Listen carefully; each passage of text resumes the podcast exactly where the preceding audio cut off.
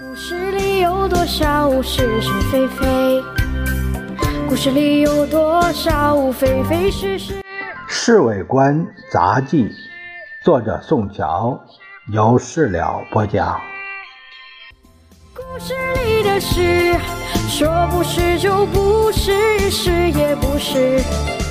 故事里的事，说是就是，不是昨天晚上的舞会在庐山算是相当大规模的，事实上也是山上的创举。老吴对于招待客人非常有兴趣，他整晚忙于把这个男的介绍给那个女的，又把那个女的介绍给这个男的，于是每一个人都玩得十分痛快。美中不足的是没乐队，电动留声机的声音无论如何，哎，总不是那么响。女客中舞技好的当然是四个舞女，不过。谢宝珠也不错，身材虽然矮微胖，但是跳起舞来还是非常的轻灵。卡尔登老板娘也是舞会上的风头人物，她跳舞的时候整个身子都贴上来，让人实在是吃不消。我们一直玩到半夜才把女伴儿们送回去。怎么样，两位？他问我和老杨，没怎么样。沙蟹节目当然不能取消，我提议还是到胡金芳旅馆你们房间里，紧靠着正街，目标未免太暴露。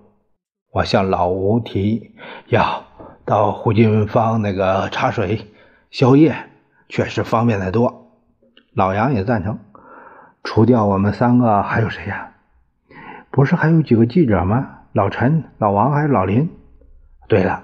我们还可以把庐山警署那个张署长找来，他从前在侍从室也是一把好手，外号叫张背根，因为他每一把牌都要跟啊。老杨笑着说：“好，那就把这张署长找来，反正啊越热闹越好，而且把警察署长一起堵，咱就不怕抓赌了。”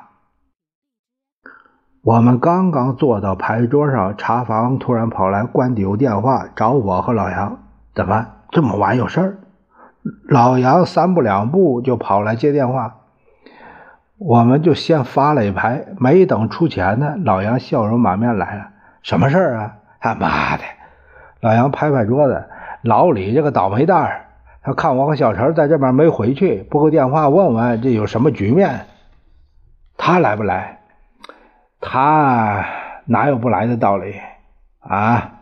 果然，我们两个刚打了两把，老李就来了。我们一直打到早晨八点才散。